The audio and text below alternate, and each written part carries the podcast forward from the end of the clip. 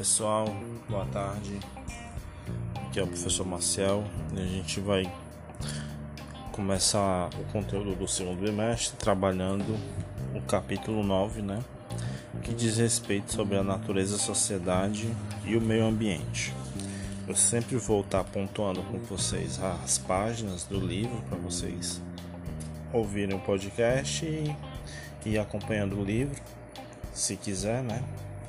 Ou então usar o podcast como uma ferramenta a mais. É, pessoal, no capítulo 9, ele começa na página 216, né? E o conteúdo começa na página 218. E o primeiro tópico ele aborda a questão da natureza como fonte de recursos, né? Então a gente sabe que a natureza ela é uma importante fonte de matéria-prima, né? Utilizada pelo homem. Desde a sua história, né? desde o seu início na Terra, o período do homem, o homem utiliza recursos da natureza, tendo como uma principal técnica a agricultura. Né? A agricultura é que vai fazer com que o homem ele deixe de ser é, um sujeito migrante e passe a se sedentarizar, né? Ele deixa de ser coletor e passa a se estabelecer em um determinado local, começando a cultivar os seus produtos, né, os seus alimentos. A natureza vai ser importante também relacionada aos recursos hídricos. É, você tem a navegação, a atividade da pesca, a, depois a irrigação da cultura, abastecimento das cidades e por último você tem a água sendo utilizada para a produção da energia elétrica. Né? Então, esses elementos são os conhecidos recursos naturais. E aí esses recursos eles têm uma importância na expansão econômica, principalmente no desenvolvimento da atividade industrial, onde vai gerar uma produção em larga escala, né? e em consequência disso você vai ter o uso cada vez maior das matérias-primas e da produção das fontes de energia. Então esses recursos naturais eles podem ser divididos em duas formas: recursos naturais renováveis, né? Você encontra na natureza, ele se renova de maneira automática, né? O que vai acontecer, por exemplo, as florestas, os rios, os lagos, os oceanos, né? Questão da energia eólica, energia solar, energia geotérmica, e você tem os recursos não renováveis, que são aqueles que podem ser não podem ser repostos pela sociedade, que vão levar alguns milhões de anos para poder voltar a surgir, né? E aí você tem dentro, dentre esses elementos os recursos minerais, alguns minérios importantes como o ferro, a bauxita, o ouro, né? Petróleo como combustível fóssil, gás natural e assim vai. É, também é importante você falar desses recursos, né, como recursos econômicos. E aí é que vai entrar o problema da questão da degradação da natureza, né? Porque esses recursos econômicos eles vão ser explorados com o intuito de gerar riquezas e lucros, né? Então essa mentalidade estritamente econômica passa a tratar a natureza como apenas um, um estoque de matérias-primas onde eu tenho que utilizar para poder gerar dinheiro, gerar, gerar lucro, né? E sem se preocupar com as questões ambientais, né? E com o que eu posso ocasionar para o planeta certo? Então isso aí é o que está sendo abordado na página 219 e a gente tem como exemplos aqui de atividades humanas, né? Interferências humanas na natureza que a gente pode chamar de atividades antrópicas, né? É, a construção de uma usina hidrelétrica na figura A, a construção de uma empresa de exploração de minério né, na figura C. Na figura B você tem um, uma produção de uma lavoura irrigada, né? Onde a agricultura ela tem um grande consumo de de recurso hídrico, de água, e na figura D você tem uma plataforma de exploração de, de gás natural. Né? Então são exemplos aí de como você utiliza a natureza dentro das atividades humanas, mas com o intuito de gerar, é, gerar dinheiro, né? gerar lucro. Na página 220 existe um texto falando assim: Florestas do mundo, fonte inesgotável de recursos, né? É uma pergunta. E aí sugiro que vocês façam uma lida, certo, sobre o texto, justamente abordando aí a questão do português, a interpretação textual, né? E é um assunto a mais para o entendimento de vocês. Na página 222, né? A gente entra a gente entra no núcleo do nosso assunto, que é a sociedade do consumo e o consumismo. Porque assim, se, tu, se você projeta, se você é, vê a natureza como uma fonte de recursos, né? E esses recursos é para gerar dinheiro, gerar lucro, como é que eu vou estimular esse lucro dessas empresas? Incentivando com que as pessoas comprem, né? Então, eu tenho que incentivar o consumismo e essa sociedade de consumo que nós já vimos nos capítulos anteriores. Então, assim, você tem uma escala grande, crescente, né, da relação de consumo, e aí você perceba quando você abre a porta do seu guarda-roupa e você vai olhar que você tem 300 camisas ou trocentas coisas que você não consegue usar de maneira é, é, corriqueira, né? Então acaba você deixando certas roupas ali. E ali quando você vê aquela roupa, ela foi um recurso, né? Foi uma, é uma matéria que foi retirada da natureza, né? O algodão, a lã, o couro, né? São elementos que fazem parte dessa, do grupo de matérias-primas. Então você vai acabar tendo mais produto do que você precisa. Mas lógico que isso é a, a lógica do sistema, né? Você tem que sempre achar que precisa mais ou aquele produto está barato, eu vou comprar, né? porque a gente acaba sendo condicionado a isso né? pelo sistema capitalista onde nós vivemos. Né? Então, essa cultura do consumo ela se coloca como condição básica para a manutenção do mercado, certo? Embora o consumo seja condição vital para as pessoas, né? ou seja, as pessoas precisam vender, precisam comprar, né? precisam ter lucro, precisam gerar renda, é, isso vai acabar também gerando com que você não tenha, às vezes, acesso a certas necessidades básicas. Tipo, você não tem um melhor alimento, você não tenha acesso a determinados medicamentos, a moradia, a escola, hospitais, né? Porque esse modelo econômico ele está pautado na produção. Então, assim, eu tenho que incentivar a produção, né? os governos têm que incentivar as empresas ou seja, tem que diminuir impostos e aí com menos imposto o governo não tem como prestar melhores serviços em saúde, em educação, em segurança, né? Então você vai tendo uma qualidade de vida inferior do que você deveria ter, certo? Associada a essa sociedade de consumo, você tem a questão do marketing, né? Da publicidade.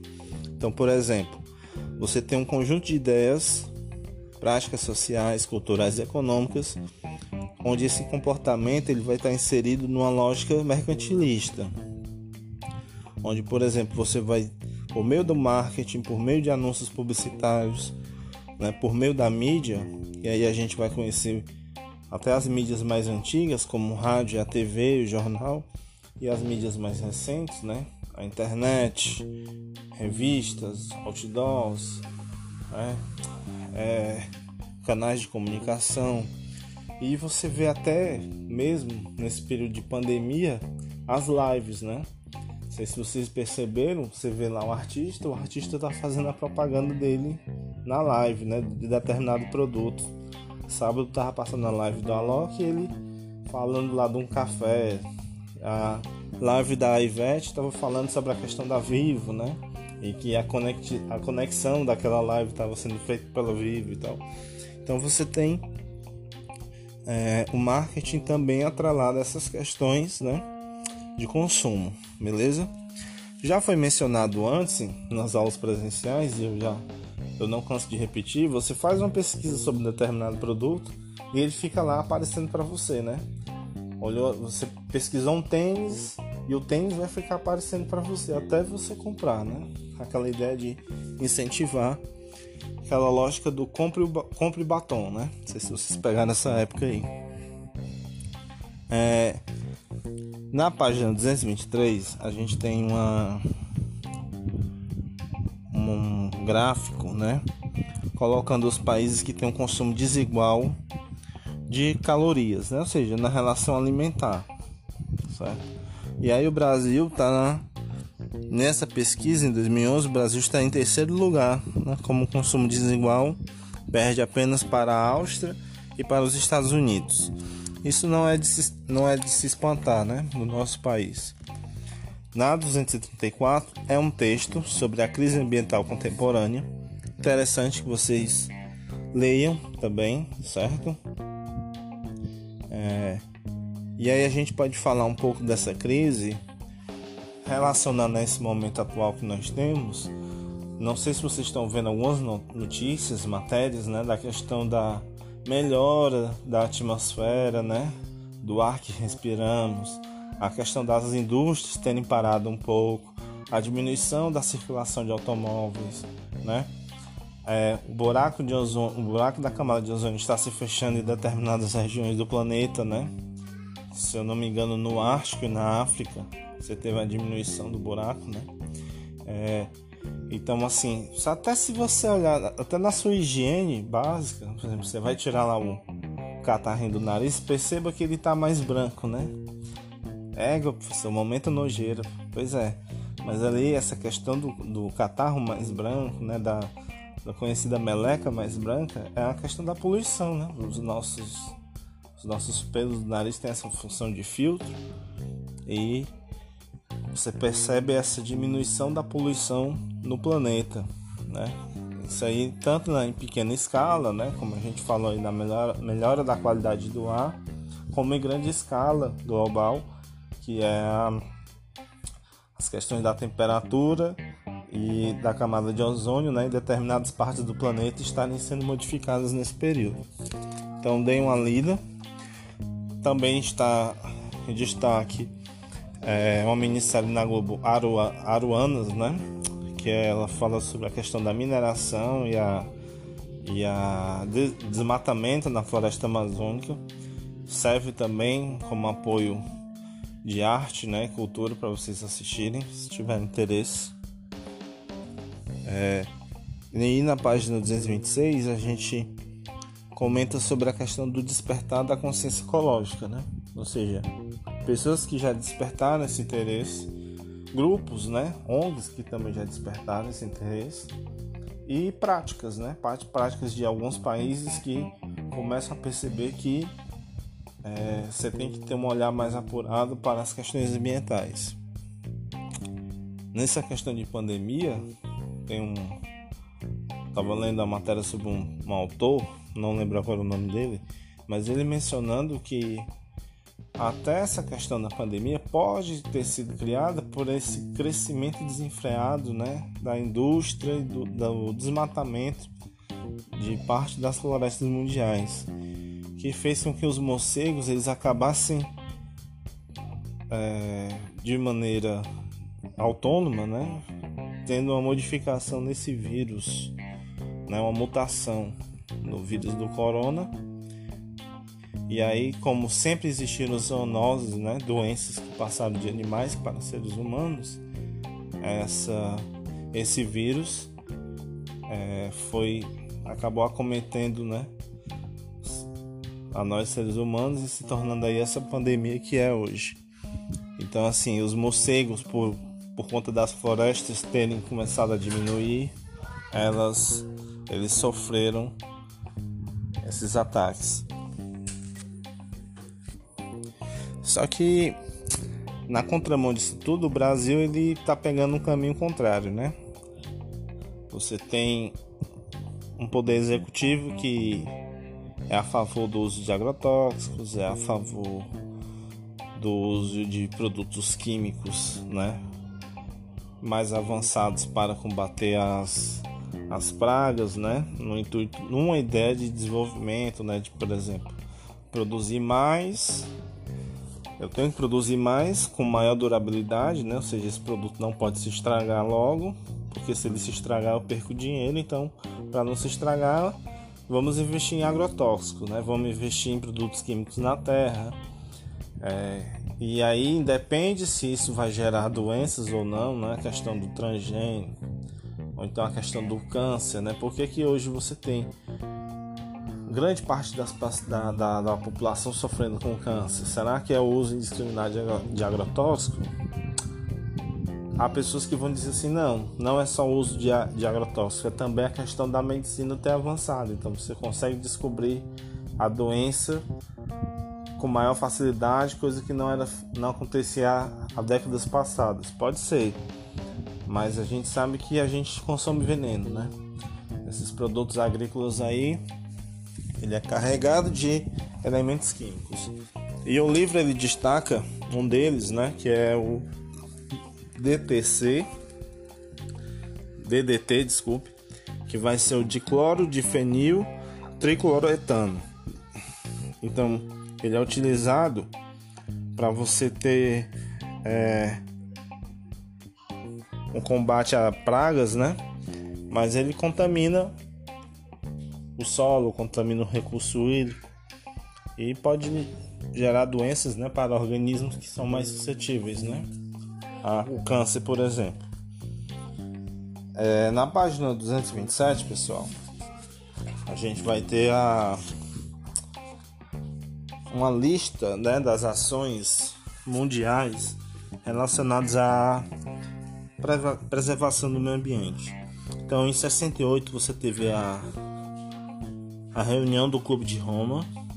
Em 72, a Conferência das Nações Unidas sobre o Homem e o Meio Ambiente, na Suécia. Em 87, a Comissão Mundial sobre o Meio Ambiente e Desenvolvimento, certo? É, em 92, no Brasil, você teve a Conferência das Nações Unidas né, sobre o Meio Ambiente e Desenvolvimento, também, né, cinco anos depois. Em 97, a mais importante reunião, que foi o Protocolo de Kyoto, com a instituição das metas para a redução, né, e todo mundo sabe que a redução do dióxido de carbono, e todo mundo sabe que o país que não aceitou essa redução foi os Estados Unidos, né? É o país mais industrializado, mais polui, né? Não posso dizer mais hoje o mais industrializado porque tem a China, mas é um dos países com maiores poluentes, né? São os norte-americanos. Em 2002 a gente teve a Rio Mais 10 na África do Sul, outra conferência mundial, tendo, sendo pautada mais na questão na substituição dos combustíveis fósseis pelos combustíveis renováveis, né? principalmente energia eólica e solar. E a última em 2012, a Conferência das Nações Unidas, conhecida como Rio Mais 20, né? dando aí uma ideia de uma melhoria nas estratégias para promover a sustentabilidade ambiental e combater e eliminar a pobreza no mundo.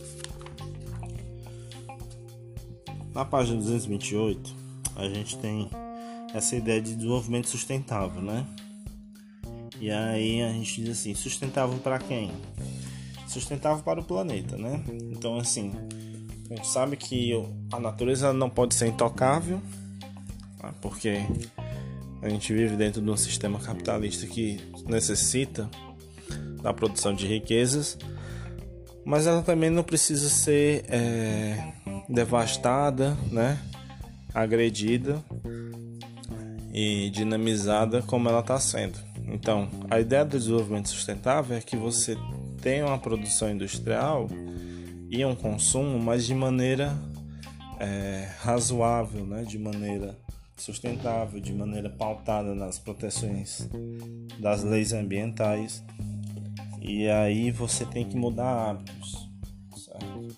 hábitos de consumo. Então, por exemplo, Hoje você tem hoje você tem um retorno das garrafas de vidro, né? Ao invés das, do uso das latinhas, você tem políticas de, de utilizar um copo reciclável, utilizar canudo reciclável, né?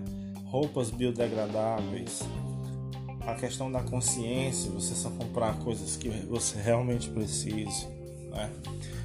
É, até mesmo a questão de produtos, por exemplo, a pasta de dente que não precisaria vir com a caixa, né? Bastava ela vir com um lacre na tampa. Então, para que a caixa de papelão, né? O sabão líquido que ele se torna reutilizável, então, por exemplo, você não precisa mais comprar aquele sabão na embalagem de plástico. Você pode comprar o sabão e reutilizar aquela embalagem, né? Então essas práticas a gente pensa que é besteira, mas você coloca menos quantidade de, de resíduos, né? De plástico, de vidro, de papelão lá no meio ambiente. E aí eu pergunto para vocês, vai ter uma das questões, né, no questionário, que práticas ambientais você tem, né? Assim, no dia a dia. Por exemplo, aquela questão do banho.